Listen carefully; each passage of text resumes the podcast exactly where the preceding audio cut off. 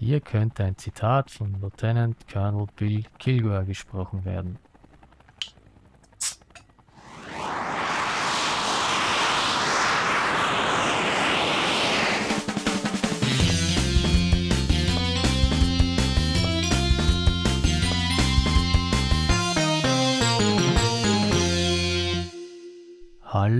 Herzlich willkommen zur 14. Folge des Solo-Spieletreff-Podcast.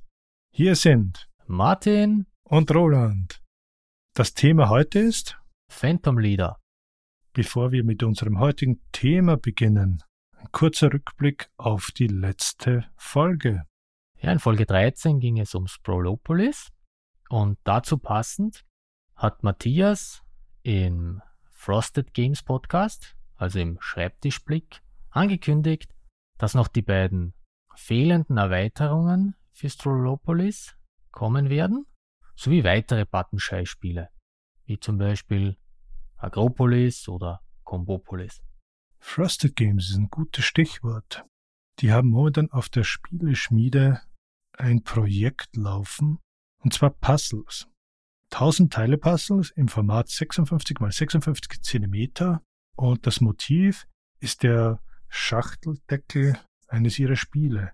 Wir haben hier Cooper Island, Raycold, Siderische Conference, Terra Mystica und ein Fest für Odin. Ein Puzzle 14 Euro oder die gesamte Sammlung um 60 Euro. Ich bin dabei, seht es euch an. Ja, du hast die Spiele aufgezählt. Es sind natürlich nicht nur Spiele von Frosted Games. Ich kenne einige Spiele und fand die Idee ganz witzig und werde mir dann die Puzzles hier im Spielezimmer an die Wand hängen. Eine sehr gute Idee. Ursprünglich waren es ja nur 500 Teile-Puzzle und jetzt wurde die Aktion mit den 1000 Teile-Puzzlen verlängert. Warst du bei den 500 Teilen auch schon dabei oder bist du erst jetzt eingestiegen? Erst jetzt bei den 1000 Teilen. 500 war mir auch zu wenig. Ein paar Tage nach dieser Veröffentlichung wird es noch laufen. Seht mal rein. Tut das. Es kommt die erste große Erweiterung zu Maracaibo. Ich habe da leider nicht wirklich viel gefunden, nur dass es wohl die Uprising, also der Aufstand, Aufruhr, Revolte heißt.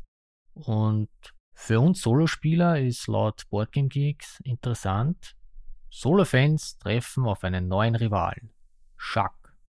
Ja, ich habe das Hauptspiel leider noch immer nicht gespielt, aber das wird mich sicher nicht davon abhalten, mir auch die Erweiterung dann zu holen, wenn sie kommt. Gute Idee.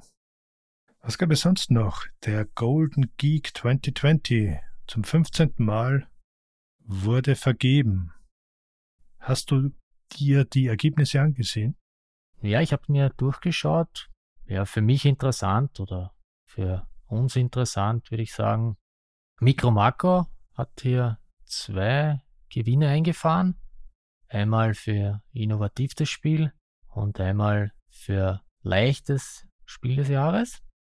Ja, die verlorenen Ruinen von Anak haben auch gewonnen in Medium Game of the Year. Hard Game of the Year hat Gloomhaven, Pranken des Löwen gewonnen. Die haben ja einiges gemacht. Bei Print and Play Seven Wonders Duell Solo finde ich jetzt recht amüsant. Duell und Solo, das kenne ich gar nicht. Aber für dich Solo Game. Ich glaube, das interessiert dich auch, das Spiel Under Falling Skies. Ja, in unserer hauseigenen Kategorie Solo Games, wie du sagtest, Under Falling Skies. Ich werde es mir jetzt sicher bald zulegen. Hm, bin sehr gespannt. Auf den Plätzen 2 und 3 waren dann eben auch noch die Pranken des Löwen und nochmals die Ruinen von Anak. Ja, die Pranken kenne ich leider noch nicht, aber Anak finde ich eigentlich recht schön. Ja, und für dich als Flügelschlagspieler bei den Erweiterungen die Ozeanenerweiterung.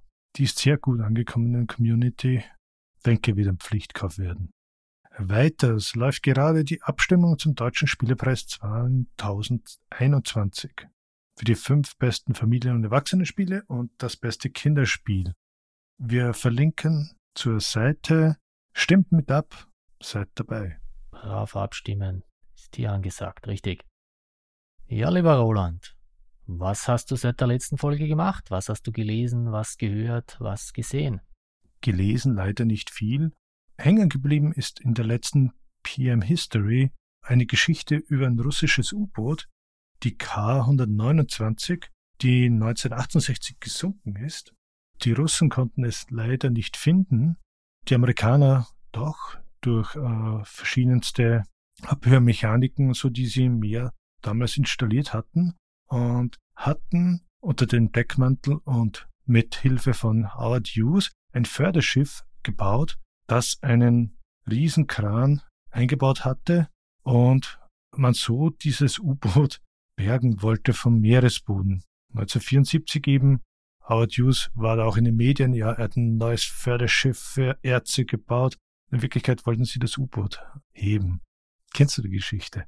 Nein, die sagt man gar nicht. Ich nehme mal an, Howard Hughes ist der bekannte, ja, war er Filmregisseur oder war er Produzent? Ich glaube beides. Okay. Ich, ich nehme an, der ist gemeint, oder? Ja, genau dieser. Bekannt auch mit diesem riesen Flugzeug da in, in ich glaube in Sydney steht der jetzt, oder? Ich habe keine Ahnung. Meine Frage jetzt, du sagtest, äh, sie wollten, das heißt, äh, sie konnten es nicht bergen. Sie konnten es wirklich bergen. Oder sagen wir so, während des Bergevorgangs ist ein Greifarm gebrochen und dadurch wurde das U-Boot nochmals beschädigt und es sind, Teil, sind Teile abgefallen und sie hatten nur einen Teil dann mitgenommen und diesen konnten sie dann auswerten. War nichts Wichtiges. Hier waren auch keine Atomraketen oder so dabei. Technik. Die K-129 war eher ein altes Schiff. So hat es eigentlich den Amerikanern in dem Fall nichts gebracht.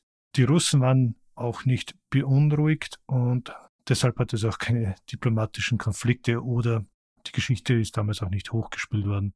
Was passiert ist, ist, dass die Amerikaner doch die russischen Matrosen, die man noch an Bord hatte, geborgen hatte, dann würdig begraben hat. Und der Plan war einfach nur, dass sie die Technik der Russen äh, ausspionieren wollten. Genau. Okay. Das heißt, außer Spieß nichts gewesen. Aber interessante Geschichte. Und was hast du gelesen? Ja, ich habe ins neue Wiener Wildnisbuch reingeschaut. Das heißt Donauinsel. Ich weiß nicht, ob du das Wiener Wildnisprojekt kennst. Nur von deinen Erzählungen. Ja, das ist ein Fotoprojekt, wo es um Wildtiere in Wien geht. Ja, ich habe da beim Start Next Projekt auch diesmal wieder mitgemacht, wie schon beim ersten Buch. Es ist halt ein, ein schönes Bilderbuch, gibt auch kurze Texte darin. Was heißt mitgemacht? Bei der Veröffentlichung oder hast du Material beigesteuert? Nein, ich habe nur beim Start Next Projekt mitgemacht. Ja, ich fotografiere selber auch gerne in Wien Wildtiere. Besser gesagt, ich hab's gemacht. Ich war jetzt ja leider seit über einem Jahr nicht mehr unterwegs. Das Buch ist gegliedert in den vier Jahreszeiten. Aber was mich gewundert hat, ich habe da keine Fotos von Füchsen gefunden. Weil ich habe schon selber Füchse fotografiert auf der Donauinsel. Nicht jetzt großartige Fotos, aber ich habe schon zwei erwischt. Ja, vielleicht sind die K1 und dürfen nicht raus. Das ist möglich, ja, dass die auch in Quarantäne sind. Ja, ich hoffe zumindest, dass ich durch das Buch vielleicht wieder ein wenig losbekomme, dass ich wieder rausgehe und Tiere fotografiere. Man wird sehen. Wenn nicht, darfst du mich besuchen. Für die geneigten Zuhörer, ich bin hier etwas im ländlichen Raum beheimatet und Rehe, Füchse und Hasen laufen mir durch den Garten. Ja, ich meine, so weit darf ich dich besuchen, dass ich mich im Garten auf die Lauer lege ne, und nicht ins Haus gehe. Genau. Ich darf dir auch Essen rausschmeißen. Das ist aber lieb von dir. Mein Griller steht aber auch hinten, also. Ja, bei mir brauchen die Tiere wenigstens keine Angst haben. Ich esse ja kein Fleisch. Gehen wir weiter zur Flimmerkiste. Was hast du geschaut? Ja, ich habe es endlich geschafft, dass ich mir die Crew anschaue. Ich habe das ja schon zweimal angesprochen, diesen Podcast. Nur ganz kurz, worum geht's? Kevin James äh, spielt einen Crewleiter eines Nesca-Rennstalls. Der Besitzer, der setzt sich zur Ruhe und seine Tochter übernimmt ja, ich fand es recht, äh, recht lustig. Es ist ein interessantes neues Thema, die Nesca-Rennstall, also mal was anderes. Ich mochte King of Queens, hab das früher ja regelmäßig geschaut, aber das wurde mir dann durch das äh, Fernsehen totgespielt. In meiner alten Arbeit, wo ich früher war, vor über zehn Jahren, äh, wenn da der Fernseher im Aufenthaltsraum äh, gelaufen ist, ja, da hast du entweder gesehen King of Queens oder es lief Big Bang Theory. Und das hat mir die Serie eigentlich ziemlich kaputt gemacht. Wahrscheinlich in der Endlosschleife. Ja, richtig. Ich habe dann auch Kevin Can Wait auf Amazon geschaut. Das hat mir eigentlich auch sehr gut gefallen, habe ich mit meiner Frau geschaut. Ja, aber am Ende der ersten Staffel ist ja dann äh, Lea Remini zurückgekommen. Am Anfang der zweiten Staffel haben sie dann die Mutter rausgeschrieben, also die Frau von Kevin James in der Serie. Und da war ich eigentlich komplett draußen. Ja, weil wenn ich Kevin James und Lea Remini wieder sehen wollte, dann hätte ich mir halt King of Queens angeschaut. Ja, stimmt. Aber die, die Crew finde ich eigentlich recht witzig, hatte meinen Spaß damit und ich hoffe auf eine zweite Staffel. Ich habe die Crew eigentlich noch nicht gesehen, nicht mal eine Minute. Kevin Kenwit hatte ich angefangen, aber dann auch nicht zu Ende gesehen. Ich muss sagen, ich mag Kevin James in den King of Queens Folgen, aber ich kann mit seinen Filmen eigentlich nichts anfangen. So wie mit seinem Kumpel Adam Sandler. Es ist nicht wirklich meine Schublade. Ja, aber ich kann dir sagen, mit Adam Sandler kann ich auch überhaupt nichts anfangen. Den seine Filme mag ich auch überhaupt nicht.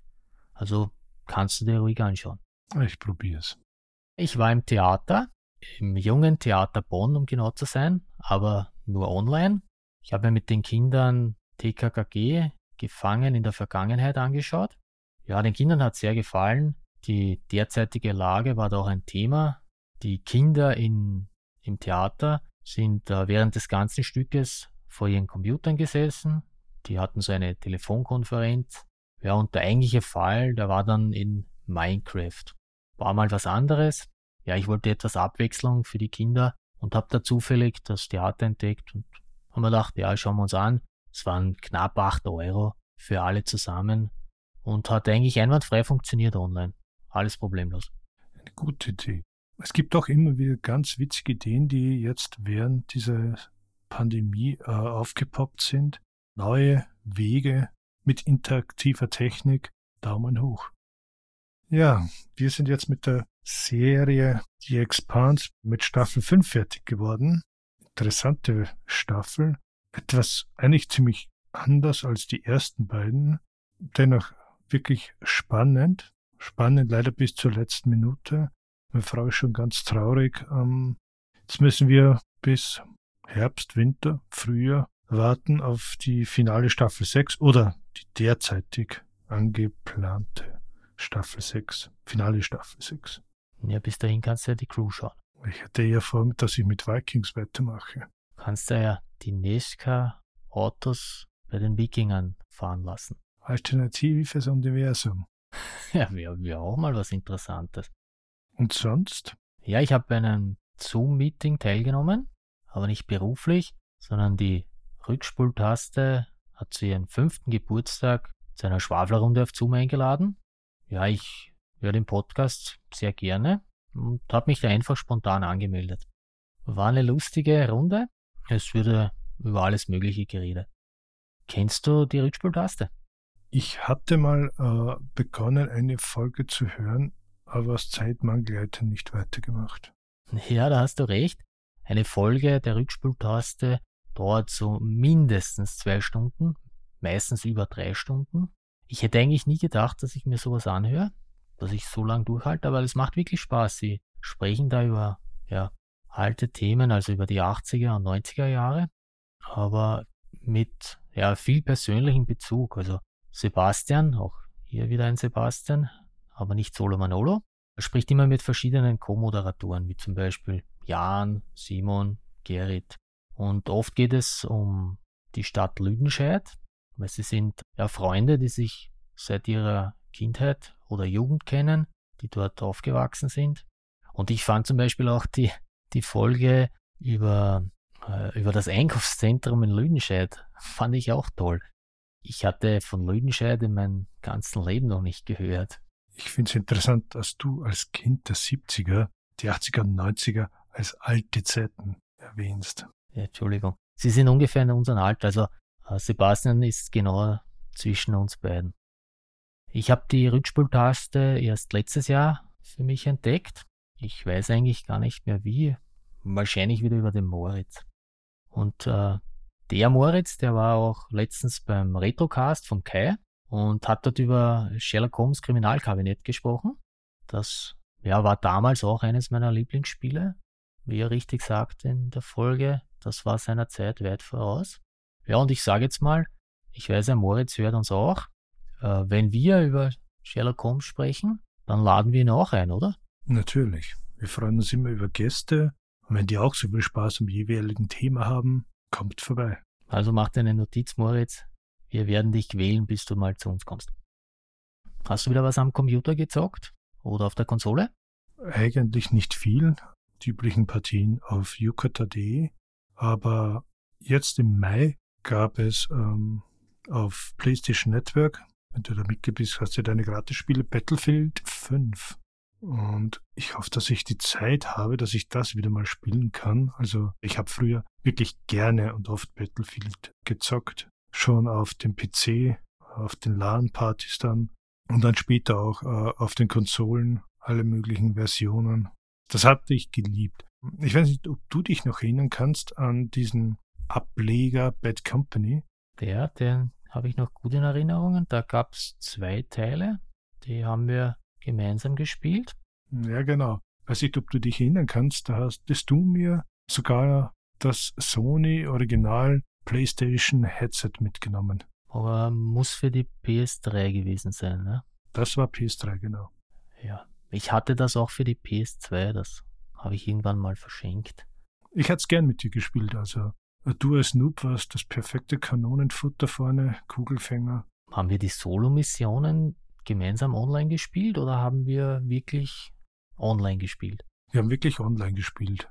Ich glaube, die Solo-Missionen auch, aber, also die Kampagnenmissionen. Aber ich kann mich erinnern äh, an die Multiplayer-Partien. Ah, okay. Ja, Multiplayer, weil du sagst, ich habe damals auf der PlayStation 2 Star Wars Battlefront auch online gespielt. Und so kommt natürlich, aber ja, ganz anderes Thema. Battlefront. Äh, Battlefront, das kenne ich von der PS4, oder? Heißt das auch so? Ja, ich glaube, das haben sie dann wieder neu aufgelegt, ja. Da gab es für die PS2 gab's zwei Teile. Auf der PS4 oder 5 weiß ich jetzt gar nicht, gab es auch zwei Teile. Also da konnte es, glaube ich, sogar mal mit einem Art-Art kurze Zeit fahren in Multiplayer-Partien, beziehungsweise fahren. Der See durch die Gegend gewalkt und du konntest den Kopf bewegen. Ja, nachdem ich keine PS4 habe, kann ich da leider nicht mitreden. Na, da kann ich es dir erborgen. das Spiel. Nein, ich warte irgendwann auf die Fünfer. Viel Spaß beim Warten. Ich habe tausend andere Sachen, wie zum Beispiel analoge Spiele. Da habe ich mit den Kindern äh, für Fuchs gespielt oder englische Titel Outfoxed. Weiß nicht, ob du es kennst. Nein, das sagt mir überhaupt nicht, aber ich nehme mal an, es geht um Füchse. Genau. Also wenn du auf Boardgame Geeks siehst und ähm, jemand fragt nach Spielen für Kinder so ab fünf Jahren, dann ist eigentlich immer Outfox dabei. Die deutsche Version für Fuchs ist von Game Factory. Das ist ein Kinderspiel ab fünf. Das Interessante ist, es ist ein Deduktionsspiel. Die Spieler spielen kooperativ eines von den vier Spürhühnern und versuchen, den Fuchs, der das goldene Ei gestohlen hat, aufzuspüren und zu verhaften. Der Spielplan zeigt eine Stadt mit einem Weg, ist in Grids unterteilt, in Kästchen. Also der Fuchs versucht zu entkommen. Er startet auf einer Seite des Plans, muss der Straße folgen, um in seinen Fuchsbau zu kommen. Die Spieler haben jetzt zwei Möglichkeiten, entweder einen Verdächtigen aufdecken oder sich zu bewegen. Sie haben drei Würfel, sagen zuerst dann, was sie machen möchten, würfeln und wenn man drei Symbole hat, innerhalb von drei Versuchen, wobei man äh, Würfel liegen lassen kann, kann man diese Aktion durchführen. Das ist das eine eben, man versucht auf einen Hinweis hinzukommen. Das ist so ein kleines Kärtchen, das auf der Rückseite liegt, nimmt man auf die Hand, dreht um und legt in so einen, ich nenne es mal Decoder, Plastikgehäuse, wo auch die Karte des Verdächtigen drin ist. Und mit einem Schieber sieht man dann, ob der Verdächtige diesen Gegenstand hat oder nicht. Zum Beispiel ein Gehstock oder eine Brille. Da kommt eben aus, der verdächtige Fuchs hat eine Brille oder hat keine Brille. Rund um den Spielplan sind 16 Karten, auch auf der Rückseite. Am Anfang werden zwei umgedreht. Und da sieht man immer das Bild von einem Fuchs und seinen Namen. Und eben diese Füchse haben verschiedene Gegenstände dabei, eben wie den erwähnten Gehstock oder den Regenschirm oder dergleichen. Und so äh, kannst du herausfinden, ist der ein Verdächtiger oder ist der keiner. Und wenn du keine Verdächtigen mehr hast, musst du eben hier durch die zweite Aktion Verdächtige freischalten, also ausfindig machen. Das heißt, es werden wieder Karten umgedeckt und du kannst dann wieder vom Gedächtnis her, du darfst nicht ein zweites Mal nachsehen, schauen, okay, könnte das jetzt einer sein oder nicht? Und so musst du eben den Dieb finden, bevor er im Fuchsbau ist. Das heißt ein, ein wenig wie das äh, Cat Crimes und Dog Crimes von der Art her.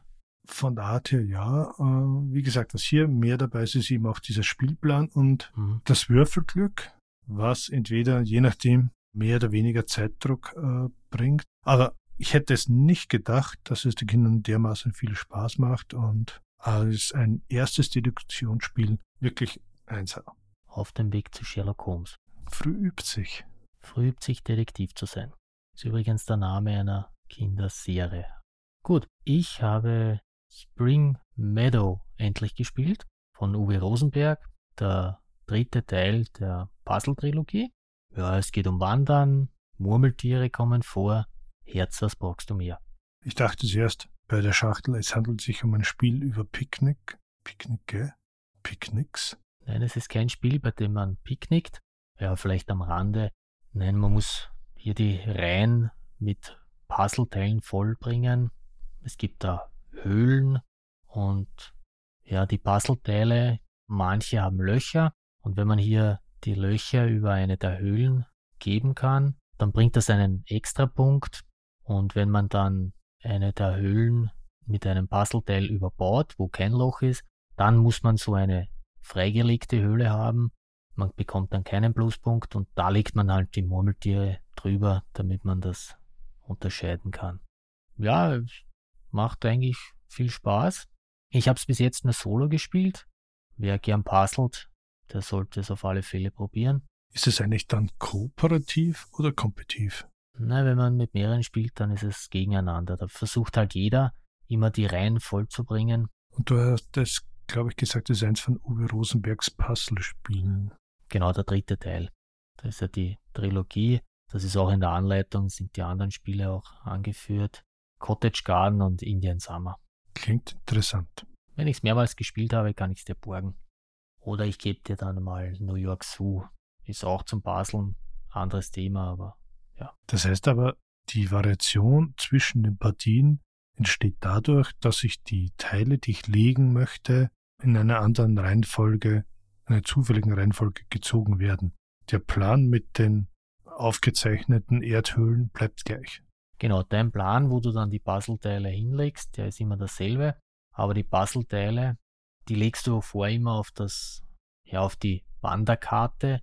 Da sind fünf mal fünf Felder und du bewegst da so einen, einen Wegweiser entlang und ziehst dann aus der Reihe, wo der Wegweiser steht, ziehst du dann, willst du dann ein Puzzleteil heraus und wenn du eine Reihe voll hast, im Solo-Modus, wenn du eine Reihe voll hast, dann schaust du nach, ah, auf welchem Feld stehe ich und so viele Punkte bekommst du. Ja, okay. Und wie lange dauert so eine Partie in etwa? Ja, so ungefähr 20 Minuten, 20 bis 30 Minuten. Je nachdem, wieder, wie schnell du puzzelst.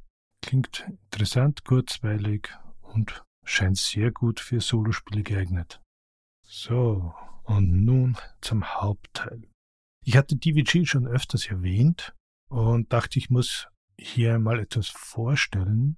Und du hattest ja zu mir letztens gesagt, äh, ob ich ein Spiel bei der Hand habe, das ich auch erklären kann, ähm, das einsteigerfreundlich ist. Und ich dachte, ja, ich nehme etwas von der Leader Series. Eine Serie von DVG, die mehrere Spiele umfasst, zu später mehr. Und um etwas Abwechslung hineinzubekommen, habe ich hier Phantom Leader gewählt, einfach weil es mal nicht Zweiter Weltkrieg ist, sondern Vietnam. Ja, ich wollte mich äh, auf dieses Spiel, so wie immer, vorbereiten mit einem Film. Ich hätte hier zum Beispiel den nehmen können, wo wir hier im Vorspann die Anspielung haben auf ein Zitat. Es gibt zahlreiche Filme. Ich habe mich dann aber für die neunteilige Dokumentation von Ken Burns und Lynn Novick entschieden. Ich habe die zufällig auf Arte entdeckt, in der Arte Mediathek. Gibt es auch auf dem Arte YouTube-Kanal. Ja, ich bilde mir ein, ich habe die, ich wollte die schon mal vor Jahren auf Netflix schauen. Habe ich damals nicht geschafft. gibt es jetzt auch dort nicht mehr. Die Serie heißt ganz einfach Vietnam. Sagte der Name Ken Burns etwas? Ja, ich denke, ich habe von ihm The American Civil War, da gibt es auch eine Doku, die habe ich gesehen. Er macht ganz ansprechend diese Serien und denke, dass über Vietnam wird genauso gut sein. Ja, es ist sehr interessant. Über Vietnam könnten wir jetzt ja wieder stundenlang sprechen. Keine Angst, das machen wir nicht. Nicht? Nein, wir werden dann nur kurz einige Eckdaten ansprechen. Der erste Teil beginnt 1858 mit der französischen Kolonialherrschaft und im neunten Teil geht es dann um den März 1973 beziehungsweise auch noch die Auswirkungen bis heute. Im Original äh, hat die Serie sogar zehn Teile und dauert 18 Stunden. Im Deutschen ist sie gekürzt und sind es neun Teile mit nicht ganz neun Stunden. Das ist jetzt etwas interessant. Ich meine, die Hälfte weggeschnitten. Ich kann leider nicht sagen, was alles fehlt. Vieles wird hier erwähnt, aber vieles kann natürlich auch nur angeschnitten werden. Wie zum Beispiel, ja, es ist äh, ein Thema, sind auch die, die Tunnels, die hier in Südvietnam ähm, von den Vietcong verwendet wurden. Aber das wird nur kurz angeschnitten. Die waren ja eigentlich mehrere hundert Kilometer lang. Ja, es waren ja nicht nur die Tunnels äh, an sich, also man denkt, das ist so ein kleiner Dings, sondern da waren ja teilweise ganze Häuser oder wie man das nennen will, Wohneinheiten, Kliniken, Unterkünfte von Soldaten, Vorratslager unter der Erde. Ja, das waren riesige Tunnelsysteme. Genau, komplex von Norden bis Süden. Es gab ja da auch ja, die sogenannten Tunnelratten, so wurden die Amerikaner genannt, die da reingeschickt wurden als erster. Ja, immer die kleinsten zuerst. Ja, also wie gesagt, ich weiß nicht, äh, wo die neun Stunden jetzt abgeblieben sind vom Original, die hier fehlen. Gut. Eigentlich im historischen Kontext äh, ist es ja der Beginn nicht Vietnam, sondern Indochina. Wie du gesagt hattest, Kolonie der Franzosen 1858, wurde dann im Zweiten Weltkrieg von den Japanern besetzt und das durch die Vichy-Regierung auch geduldet.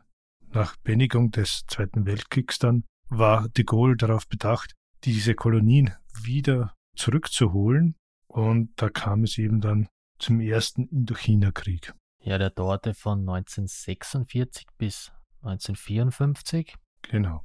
Danach wurde ja Vietnam entlang des 17. Breitengrades geteilt. Ja, was wir als äh, Vietnamkrieg bezeichnen, ist ja eigentlich der amerikanische Vietnamkrieg. Darf ich kurz noch nachhaken? Natürlich. Auch in diesem ersten Indochina-Krieg hatten die USA zwar eher monetär, aber schon die Franzosen unterstützt. Und hier hatten eben die Franzosen das erste Mal gegen die Aufständischen oder die lokale Bevölkerung hier angekämpft. Es war teilweise schon so ein Stellvertreterkrieg. Bekannt dort, der eine der letzten Schlachten eben ist dieses Dien Bien Phu, wo die Franzosen dann untergegangen sind und dann eben dieser Frieden ausgehandelt wurde, den du erwähnt hast, mit der Teilung von Vietnam. Aber in sich waren es ja vier Länder. Da hat es eben Nord- und Südvietnam, aber auch Laos und Kambodscha sind da entstanden. Und in dieser Konfliktregion muss man auch sehen, dass es zur gleichen Zeit, also 50 bis 53, den Koreakrieg gab. Das war ja auch japanisch besetzt. Und da kämpften eigentlich auch die USA mit Verbündeten gegen die, sagen wir, Kommunisten. Das waren Russland und China. Die hatten eben hier auch schon brav mitgemischt, waren sich selbst nicht einig, aber aus logischen Gründen wollten sie auch ihren Einflussbereich äh, erweitern und gegen die Amerikaner aus Übersee hier agieren. Und hier kämen wir eben, wie du gesagt hast, zum zweiten Indochina-Krieg, was ja, was bei uns, wie ich schon sagte, als ja, Vietnamkrieg bezeichnet wird.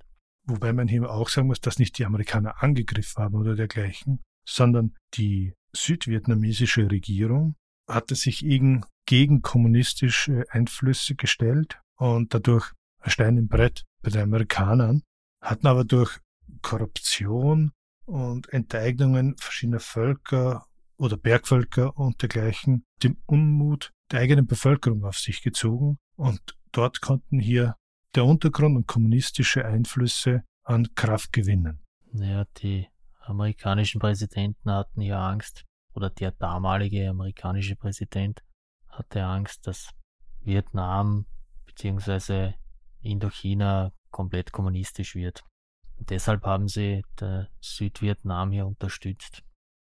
Genau, zuerst nur mit Hilfe von Beratern, nur ist hier etwas tief gestapelt. Aber teilweise war die Angst auch begründet. Wir sind hier eben in den 50ern, Zweiter Weltkrieg vorbei. Wenn du siehst, was in Europa passiert ist, westlich, äh, östlich eben Polen und Ungarn. Und so war teilweise diese ja, Angst. Es war begründet. Was im Endeffekt daraus wurde, ist wieder ein ganz anderes Blatt. Aber eben dieser Domino-Effekt, wie du gesagt hast, dass wenn der erste Stein umfällt, der nächste und nächste und nächste und irgendwann stehen die Kommunisten in San Francisco. Ja, die USA haben 1964 ja eigentlich dann direkt eingegriffen, indem sie Nordvietnam bombardierten. Genau, also da waren eigentlich keine normalen Soldaten unter der kämpfenden Truppe. Man hat versucht, die südvietnamesische Armee hier aufzubauen, zu trainieren, zu schulen, Agenten auszubilden. Am 2. März 65 begann dann die Operation Rolling Thunder, wo das Entlaubungsmittel Agent Orange und Napalm eingesetzt wurden. Das Wort Agent äh, bedeutet hier eigentlich Mittel oder Wirkstoff, hat nichts mit Agenten zu tun. Und äh, Orange wegen dem orangefarbenen Streifen, dem die Fässer gekennzeichnet waren. Am 8. März 65 betraten dann auch die ersten amerikanischen Truppen Vietnam. Und dann am 31. Jänner 68 die bekannte Tet-Offensive, Tet vietnamesische Neujahrsfest. Und diese Offensive der nordvietnamesischen Volksarmee wurde hier gestartet mit großen Verlusten. Genau, brachte riesige Verluste für die Nordvietnamesen. Damals konnte der amerikanische Präsident dem Volk noch erzählen, der Krieg ist bald gewonnen, es ist bald vorbei. Fünf Jahre später, 1973, haben sich dann die US-Truppen aus Vietnam zurückgezogen.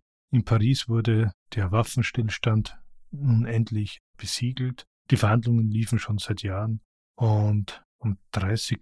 April 1975 war das offizielle Ende des Vietnamkrieges. Die Volksbefreiungsarmee ist in Saigon einmarschiert. Kurz darauf wurde dann auch die Stadt umbenannt in Ho Chi Minh Stadt. Das war jetzt kurz und grob ein Überblick über die Geschichte. Wie Martin schon sagte, wir könnten da noch vier Folgen anhängen. Doch nun zum Spiel. Phantom Leader. Ich nehme mal an, benannt nach dem Flugzeug F4 Phantom. Genau. Der F4 Phantom 2, das ist hier das Standardflugzeug und war es auch in diesem Konflikt. Deshalb ist das Spiel so. Eben von DVG. Ich selbst besitze die Deluxe-Version. Ist etwas anders als die normale Version. Rausgekommen 2013 und nur in Englisch. Aber auch verständliches Englisch denke, kann jeder von uns mit seinem Schulenglisch lesen und auch verstehen. Gibt aber auch einige Erklärvideos im Internet. So was in der Schachtel. Das Wichtigste ist das Flugzeug oder die Flugzeuge. Ich habe gesehen, da gibt es auch so kleine Flugzeugmodelle. Sind die extra oder sind die im Spiel schon dabei oder sind da nur Kartonmarker? Im Spiel sind selbst nur äh, so kleine Counter. Ich weiß jetzt nicht genau, welche Modelle du meinst, bei einigen Kickstarter jetzt, die DVG gemacht hat, gab es als Add-ons oder als Stretch Goals so Modelle. Ja, genau. Oder kleine Figuren. Ja, das war auf der offiziellen Seite von, also im Shop von DVG. Ja, ich habe so Figuren zum Beispiel bei Warfighter. Das sind so zehn Figuren und ich glaube auch für Tiger Leader habe ich auch so kleine Modelle. Spann uns nicht weiter auf die Folter. Was ist drin in der Schachtel? Also über 300 Karten die sich aufteilen in die Flugzeugkarten, in die Eventkarten und die Zielkarten. Die Flugzeugkarten sind einer der wichtigsten Teile. Etwas schwierig zu beschreiben. Also du siehst einmal, welches Flugzeug es ist. Schönes Bild. Und was es ist, zum Beispiel eine F4 oder eine A6 oder A7. Dann das Callsign oben. Dann den Level dieser Einheit. Gibt sechs Level. Das eine ist Newbie, dann Green, Average, Skilled, Veteran und Ace.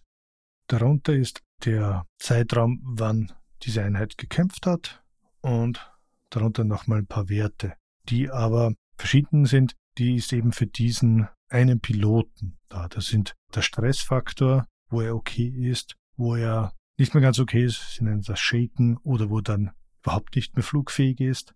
Dann Speed, das ist so etwas wie die Reaktionsfreudigkeit, das ist entweder langsam oder schnell.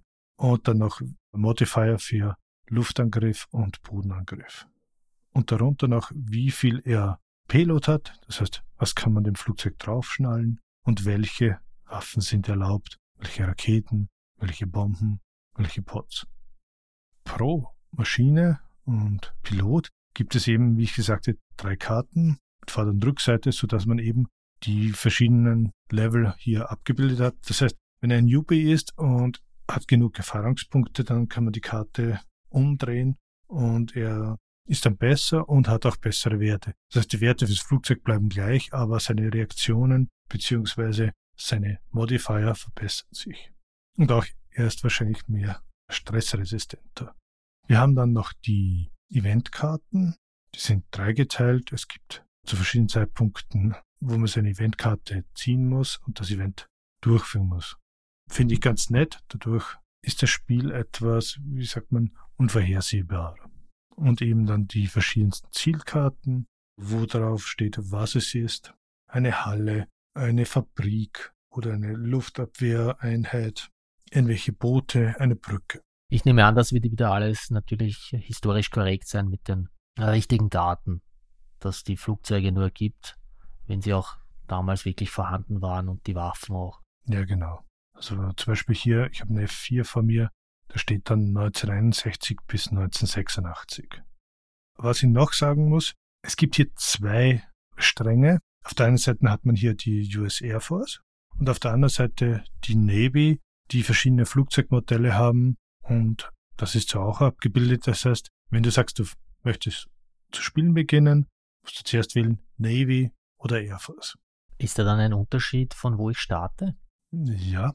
Sprich, hatten die Amerikaner auch Flugzeuge an Land stationiert? Ja, die Air Force war, war an Land stationiert. Okay. Das Spiel an sich besteht aus Kampagnen. Das heißt, wenn man sagt, okay, ich spiele jetzt, musst du dir eine Kampagne aussuchen. Es gibt drei. In der Deluxe-Version 4, da ist äh, Kuba 1962 auch dabei. Oder dann eben War in the South 65, das von dir erwähnte Rolling Thunder 67 oder Linebacker 72.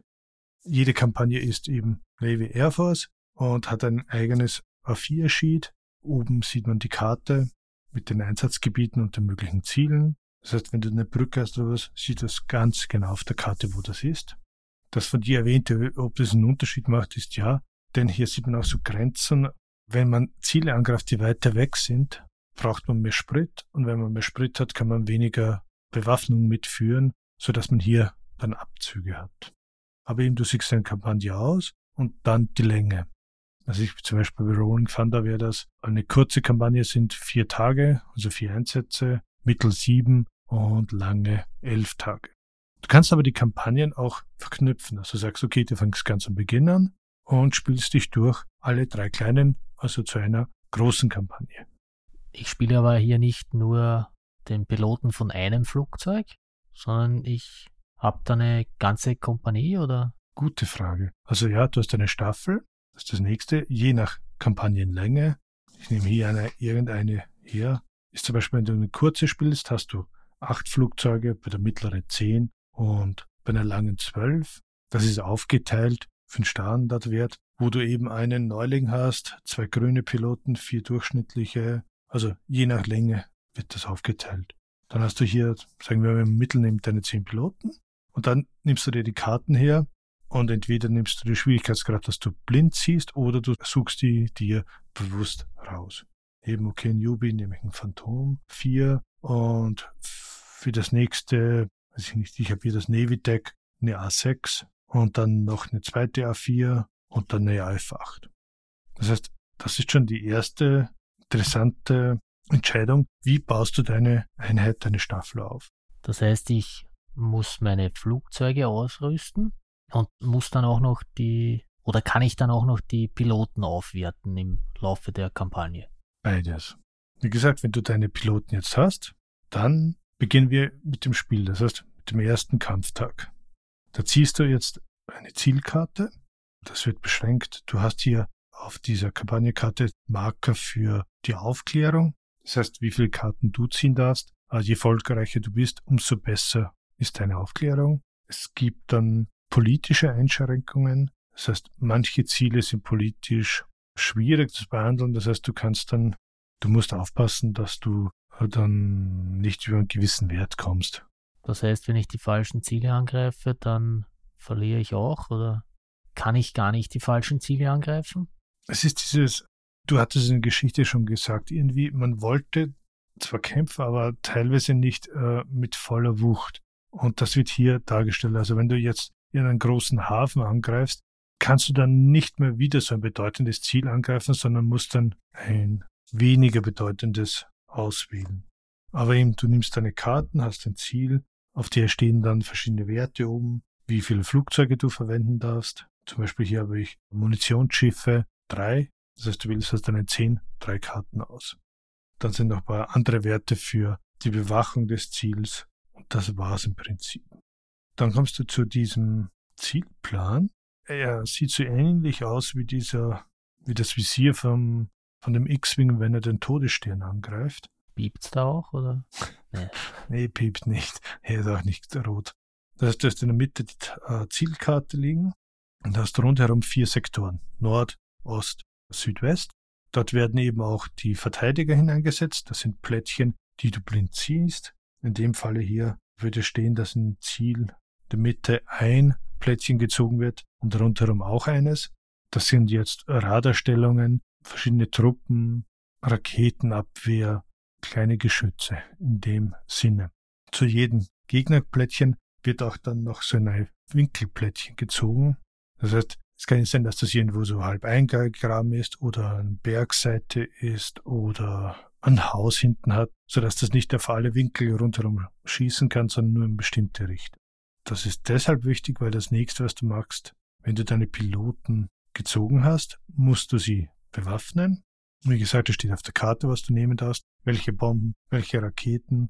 Und daraus siehst du ja schon, was du nicht vernehmen wirst. Wenn dort ein radargelenkte Raketen ist, nimmst du irgendeine Rakete, die diese Radarstrahlen orten können und so aufs Ziel geleitet werden. Würde eine gegnerische MiG zum Beispiel dort patrouillieren, würdest du wahrscheinlich eine Sidewinder oder so auch dazu nehmen. Und so bestückst du eben deine Flugzeuge und dann musst du als nächstes ein Event ziehen. Das kann passieren, dass irgendwelche Gegner hinzukommen oder wegkommen, verschiedenste Art. Und dann musst du deinen Flugplan anzeigen. Das heißt, rund um diese Approach diese vier Gegenden, gibt es dann nochmals einen Kreis aus acht Feldern. Sie haben auch wieder Nord, Nordost, Ost, Südost und so weiter. Und deine Flugzeuge müssen auf einer Seite rein und quasi gegenüberliegend wieder raus. Und für so einen Durchflug hast du dann fünf Runden Zeit, in der du das Ziel zerstören sollst. Das würfel ich aus. Ob du triffst? Ja, das ist meine Frage. Würfel ich das aus? Ja, also das passiert rundenweise, du hast die fünf Runden, du bewegst dich hinein und dann ist es so, ich sagte vorher das mit der Geschwindigkeit, Reaktion, zuerst sind deine schnellen Piloten dran, das heißt, die können schon mal auf die Abwehr schießen oder aufs Ziel, dann ist der Gegner dran und dann deine langsamen Piloten. Also wieder das ideale Spiel für mich, wo ich würfeln darf. Genau. Wobei du hast hier für deine Waffen, das sind auch wieder so, so kleine Counter-Plättchen, die aussagen, in welcher Höhe sie verwendet werden können. Also wenn deine Flugzeuge fliegen, habe ich vergessen zu sagen, dann hat das Flugzeug zwei Seiten, entweder hoch oder niedrig. Das ist eben wichtig, ob du getroffen werden kannst, aber auch, ob du diese, deine Waffe verwenden kannst. Die haben eine gewisse Reichweite, Raketen eben länger als Bomben und dann noch Werte, wo du würfelst. Ich habe hier eine AGM 62 zum Beispiel, die hat eine Reichweite von einem Feld, kann nur aus hoher Höhe gefeuert werden gegen Bodenziele und dann steht hier oben 4, 7, 10. Das würde heißen, wenn du würfelst 1 bis 3 kein Treffer, bei 4 ein Treffer, 5, 6 auch, bis 7, 8, 9 zwei Treffer und bei 10 drei Treffer. Also zusammengefasst, Hauptthema des Spiels ist, dass ich hier Ziele bombardiere. Ja. Gibt es auch Luftgefechte? mit anderen Flugzeugen? Das auch. Ich frage nur, weil bei meiner Recherche, ich habe da eigentlich nicht wirklich was gefunden, dass es so äh, Luftschlachten wie bei unserem letzten Spiel, bei EAF, auch gegeben hätte. Luftschlachten in dem Sinne hat es nicht gegeben. Es hat aber Luftkämpfe gegeben.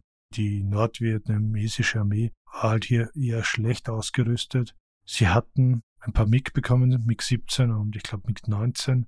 Die gibt es auch im Spiel, aber die waren den amerikanischen Modellen hoffnungslos unterlegen, obwohl sie auch Erfolge verzeichnen konnten, aber denen fehlte das Radar und dergleichen. Man spielt aber jetzt nur Amerikaner, nicht auch Vietnamesen.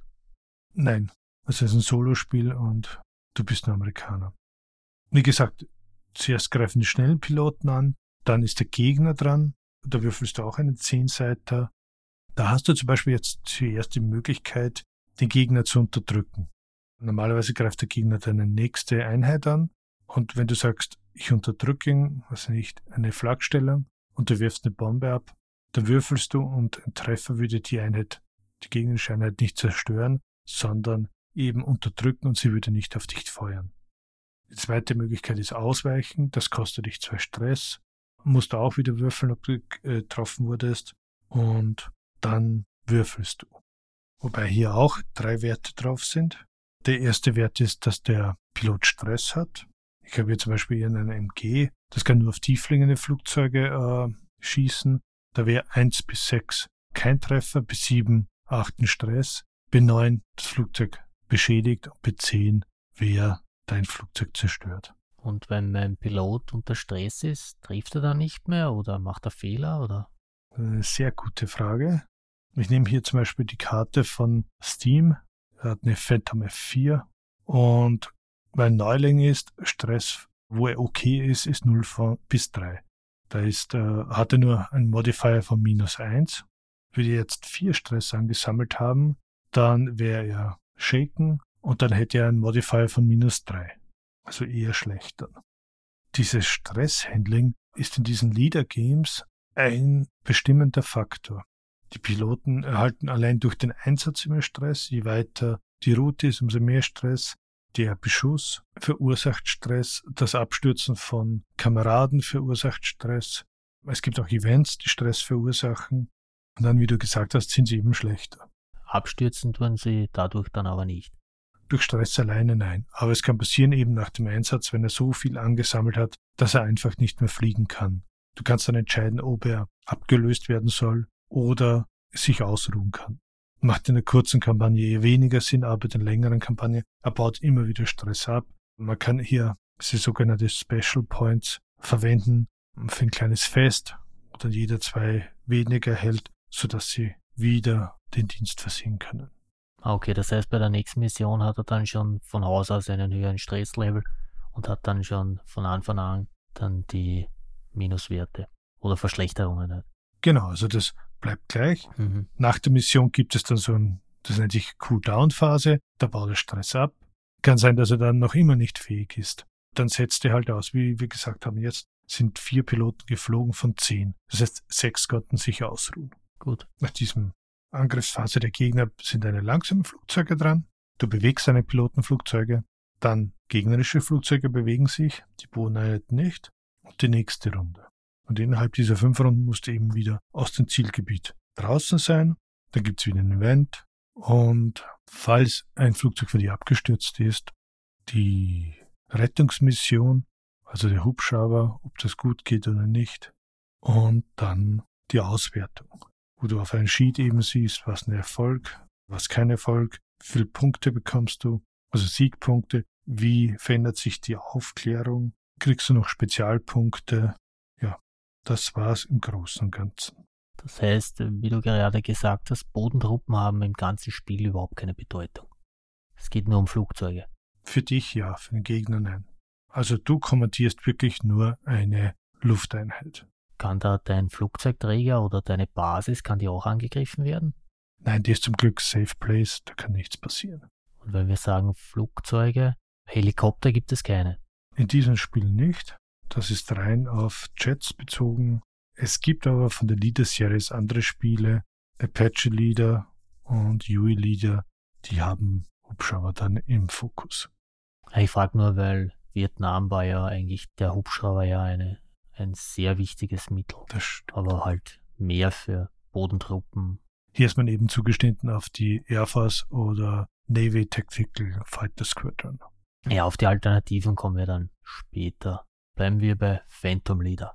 Wie gesagt, das war ein Zug. Was ich jetzt vergessen hatte zu sagen, eben nach so einem Tag, nach so einem Angriff, hältst du die Erfahrungspunkte für deine Piloten und kannst sie dann vielleicht aufwerten. Ja, das ist im Prinzip im Großen und Ganzen das Spiel. Also im Detail ist es natürlich noch etwas komplexer, aber auch interessanter, aber es ist kein Monsterding. Es ist ein schöner Einstieg und bietet, glaube ich, für jeden, der mal ein Wargame ausprobieren möchte, etwas. Und die Ausrüstung meines Flugzeuges, habe ich da bestimmte Punkte zur Verfügung oder wie wähle ich das aus? Hervorragende Frage. Bleiben wir bei der Phantom. Die hat sechs Ausrüstungspunkte. Würde sie zum Beispiel zu einem Ziel, das weit weg ist, fliegen, hätte ich hier minus zwei Punkte, bleiben vier Punkte über, mit der ich sie ausrüsten kann. Gesagt, ich habe hier ein ganzes Arsenal an Bomben und Raketen und die haben alle ein Gewicht. Weil ich hier eben diese AGM 62 habe, die hat zwei Punkte. Oder eine Sidewinder hat einen Punkt. Und so begrenze ich das, was ich mitnehmen kann. Es gibt hier die Tanker-Variante, zum Beispiel Luftbetankung. Dann würde dieses minus zwei wegfallen. Das würde mich diese sogenannten Spezialpunkte kosten, die ich schon mal kurz erwähnt hatte. Ist das dann auch im, im Laufe einer Kampagne, dass man zum Beispiel bestimmte Bomben nicht mehr verwenden kann oder dass man weniger hat oder diese Bomben verwenden muss? Sie unterscheiden sich. Also in der 67er Kampagne hast du andere Möglichkeiten als in der 72er. Also da gibt es zum Beispiel manche Waffen noch nicht. Während des Spiels eigentlich kann es sich nicht äh, ändern und du hast hier auch äh, keine Einschränkungen, was die Menge betrifft. Ah, okay.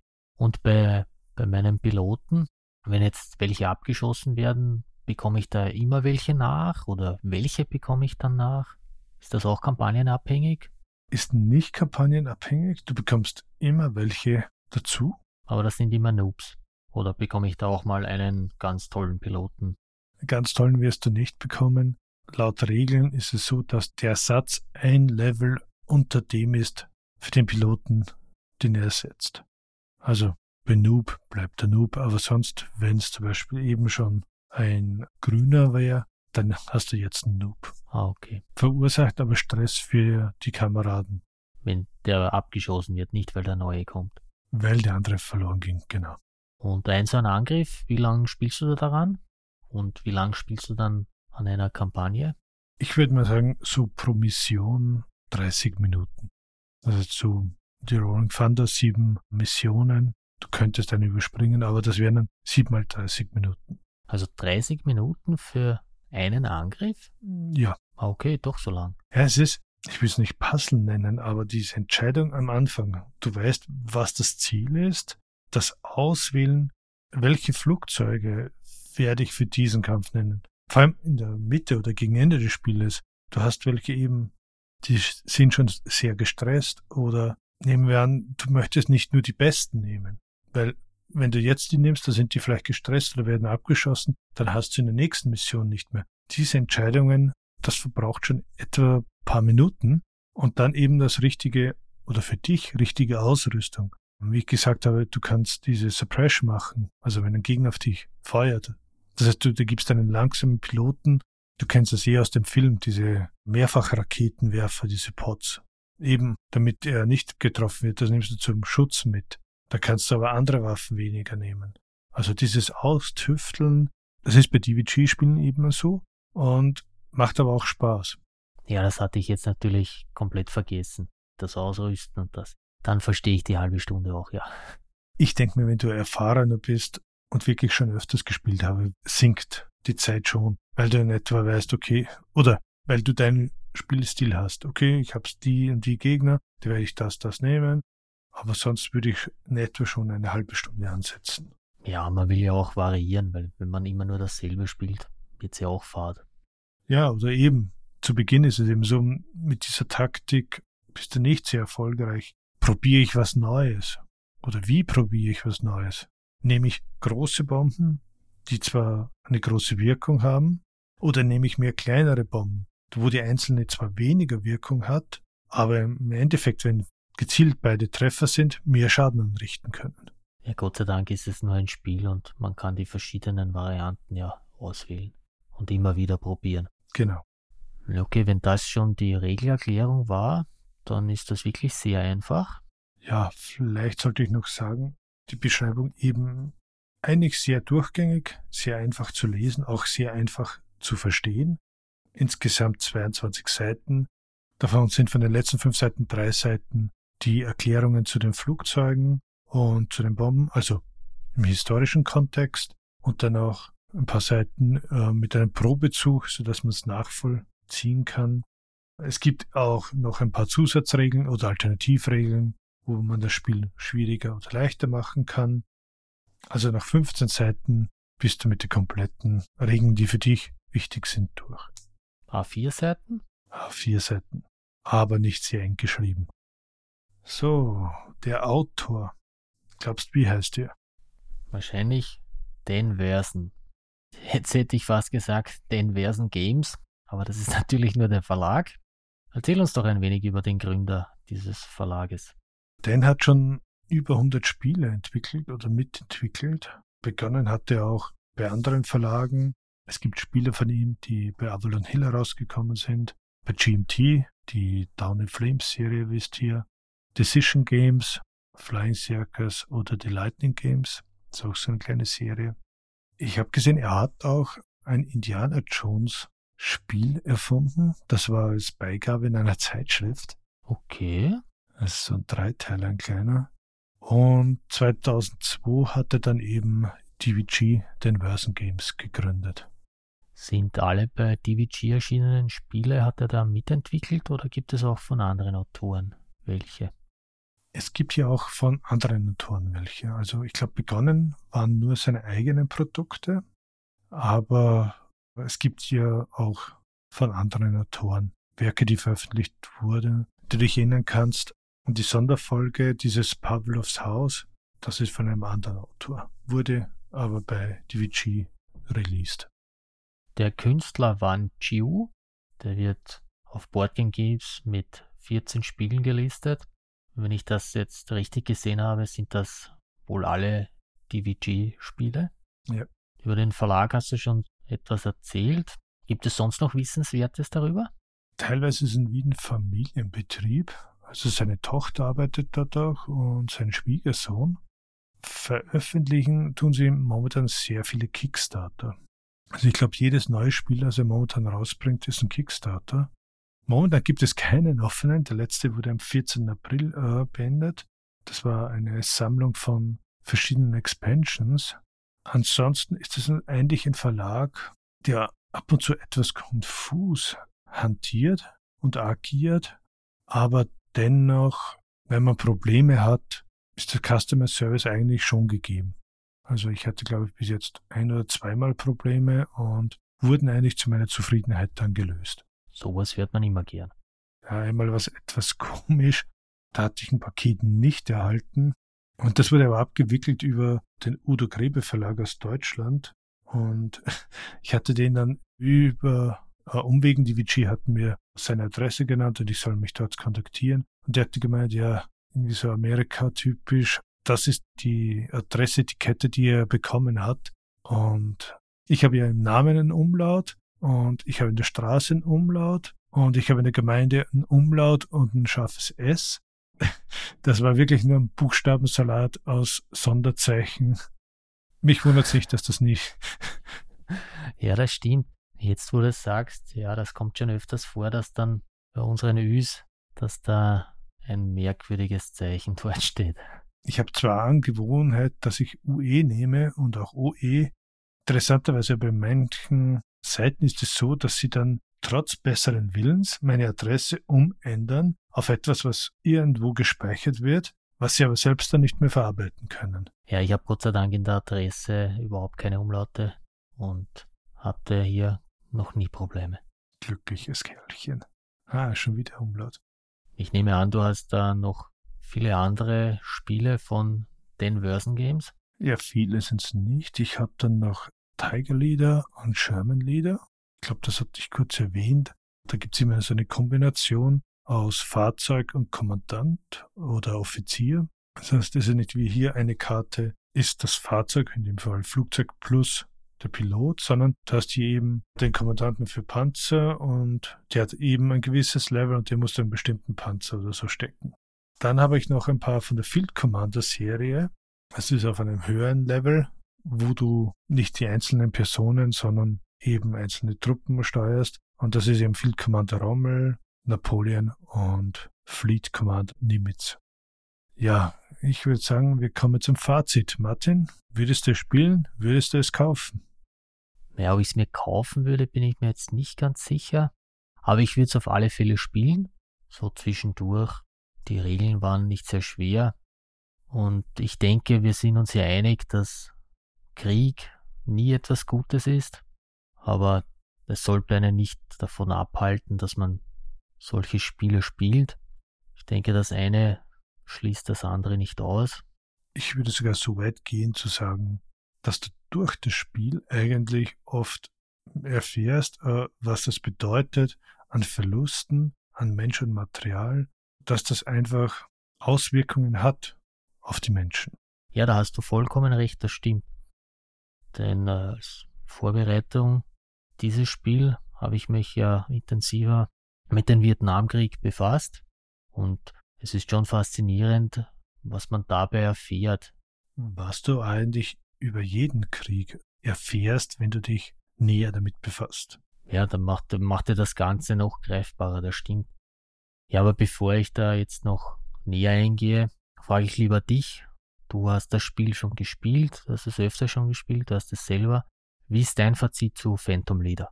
Ich mag das Spiel, das Spiel an sich als Spiel, aufgrund der Tatsache, dass es eher klein ist, braucht nicht so viel Platz. Die Zeit ist moderat und man kann es abschätzen. Wenn man wo Platz hat, kann man es wo stehen lassen. Man kann es theoretisch eben, man hat ja hier seinen Roaster wegpacken und am nächsten Tag wieder herpacken. Man weiß, wie viel Stress hatte der Pilot, das notiert am Zettel. Man kann einfach wieder drauf losspielen. Von dem her ist es wunderbar, dass man hier eine Woche jeden Tag ein, zwei, drei Missionen zockt. Was ich auch mag, ist, dass man diese Kampagnen verknüpfen kann. Ich kann von ganz vorne anfangen und meine Piloten mitnehmen und die Tüftelei dann. Also ich finde die Leader Games gelungen. Und wenn du jetzt sagst Leader Games, gleich meine Frage an dich. Wenn man jetzt nicht unbedingt in Vietnam spielen will, welche Alternativen kannst du uns anbieten? Also hier von DVG, Leader Series, da hätten wir dann noch Thunderbolt Apache, Hornet Leader, Israeli Air Force, Corsair, B-17 Leader, Sherman Leader, Tiger Leader, U-Boot Leader, Gato Leader, Zero Leader und UE Leader. Und wo spielen die alle? Haben wir noch so viel Zeit? Natürlich, die nehmen wir uns. Also U-Boot und Gato Leader spielen im Wasser. Ich meinte eher die Zeit und den Ort, jetzt nicht Wasser, sondern den geografischen Ort. Also die meisten Teile sind äh, im Zweiten Weltkrieg verschiedenste Gegenden. Zero Leader eben, japanischer Kampfflieger, ähm, B-17, amerikanischer Bomber. Abwechslung ist eben Thunderbolt Apache Leader. Wo spielt das? Da gibt's hier eher die Szenarien, ich glaube, das erste ist im Irak 91, Pakistan, Libyen, also auf diesen Brennpunkten, Nordkorea, Israel, verschiedenste Konflikte. Aber eher Jetztzeit oder den letzten 20, 30 Jahren. Interessant vielleicht für dich das Hornet Leader. Da gibt's eine Erweiterung, die heißt Cthulhu. Fliegt man da mit einer F-18 gegen Cthulhu? Und seine Schergen, genau. Okay, das wäre mal äh, wirklich mal eine Abwechslung. Etwas Neues. Ja, wie gesagt, ich habe hier Phantom genommen, dass wir nicht schon wieder Zweiter Weltkrieg haben. Ich habe dadurch auch einiges gelernt über den Vietnamkrieg. Ich hatte ihn fälschlicherweise nur in den 70er Jahren verortet. Ja, das ist, wie ich es schon wahrscheinlich mehrfach erwähnt hatte, das, was mich eben bei Wargames so fasziniert, ist das Beschäftigen mit der Geschichte an sich. Nicht nur das Spiel, sondern dass man mehr herausfinden möchte. Einerseits durch das Spiel, aber andererseits eben dadurch, dass man sagt, okay, Warum ist es so und was gibt's dazu? Ein paar Begriffe, falls sich jemand die neunteilige Doku anschaut, wo ich nachgedacht habe. Zum Beispiel AFEN wird hier auch erwähnt. Das ist die Army of the Republic of Vietnam, also die Armee Südvietnams. Ja, dann hätte ich noch FITMIN, also zu Deutsch die Liga für die Unabhängigkeit Vietnams. Die hat sich dann auch später unter anderem mit, mit anderen Verbänden zur Nationalen Front für die Befreiung Südvietnams zusammengeschlossen. Ja, die wurde umgangssprachlich als Vietcong bezeichnet. Vietcong habe ich auch nachgeschaut, kommt von der Phrase Cong, San Vietnam, also vietnamesischer Kommunist. So wurden sie jedoch eher abfällig genannt. Und was ich mir auch rausgesucht habe, weil ich mich gefragt habe, man, wenn ich dir jetzt sage, was ist ein GI, wirst du das sicher sagen können. Ein amerikanischer Soldat. Ja, das ist allgemein bekannt. Aber ich habe mich gefragt, für was steht das G und das I? Für das Gute im Menschen. Ja, dann weiß er ein Jim. ja, ich habe da nachgeschaut. Und äh, ja, die genaue Herkunft ist anscheinend nicht bekannt. Es gibt da verschiedene Theorien, zum Beispiel Government Issue, also Regierungseigentum. Das stand auf den äh, meisten Munitionstaschen der US Army, aber auch zum Beispiel auf den Seesäcken der Soldaten bei der Grundausbildung. Dann habe ich noch gefunden Galvanized Iron, also verzinktes Eisen. Das soll von den Mülleimern herstammen. Dann habe ich noch eine Bezeichnung aus dem Ersten Weltkrieg.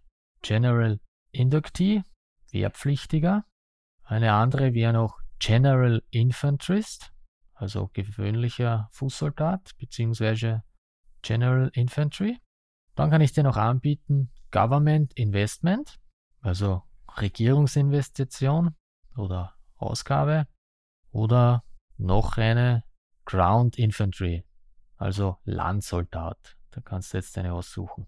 Ich will Tor 2. Sehr gut.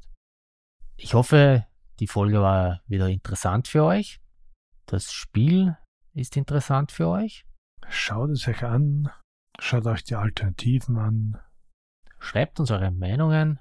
Namen, Bankdaten. Entweder per E-Mail an podcast.solospieletreff.at oder bei Boardgame Geek unter Podcast Solospieletreff.at oder auf Twitter unter Solospieletreff oder bei der Brieftaube solo at hat eine Brieftaube eine Ad? Nein, Brieftauben haben kein Ad. Roland wird sich um eure Brieftauben kümmern. Im Solospieletreff Taubenschlag wird sie füttern, streicheln und dann wieder zurücksenden. Genau. In der nächsten Folge werden wir wohl mit der Eisenbahn fahren. Wenn jeder von uns eine Fahrkarte gekauft hat, ich hoffe, du hast eine schon. Nö. Ja, dann fahre ich eben alleine. Ist mir auch recht. Ist kein Problem. Ich wünsche euch noch einen schönen Morgen. Oder Abend. Oder Mittag. Oder Nacht. Wir hören uns beim nächsten Mal wieder. Tschüss, euer Roland. Grüß euch. Ja, es ist wieder eine gute Zeit. Heute vielleicht wieder ein Basketballspiel. Was meinst du? Zu spät für Champions League. Basketball, Champions League? Nein, danke. Wenn die Folge rauskommt, sind bald die Playoffs. Nur zur Information. Welche Playoffs? Basketball. Ist es das mit dem Stöckchen? Genau, mit dem Stock und dem Orangenkorb. Das ist Mikado.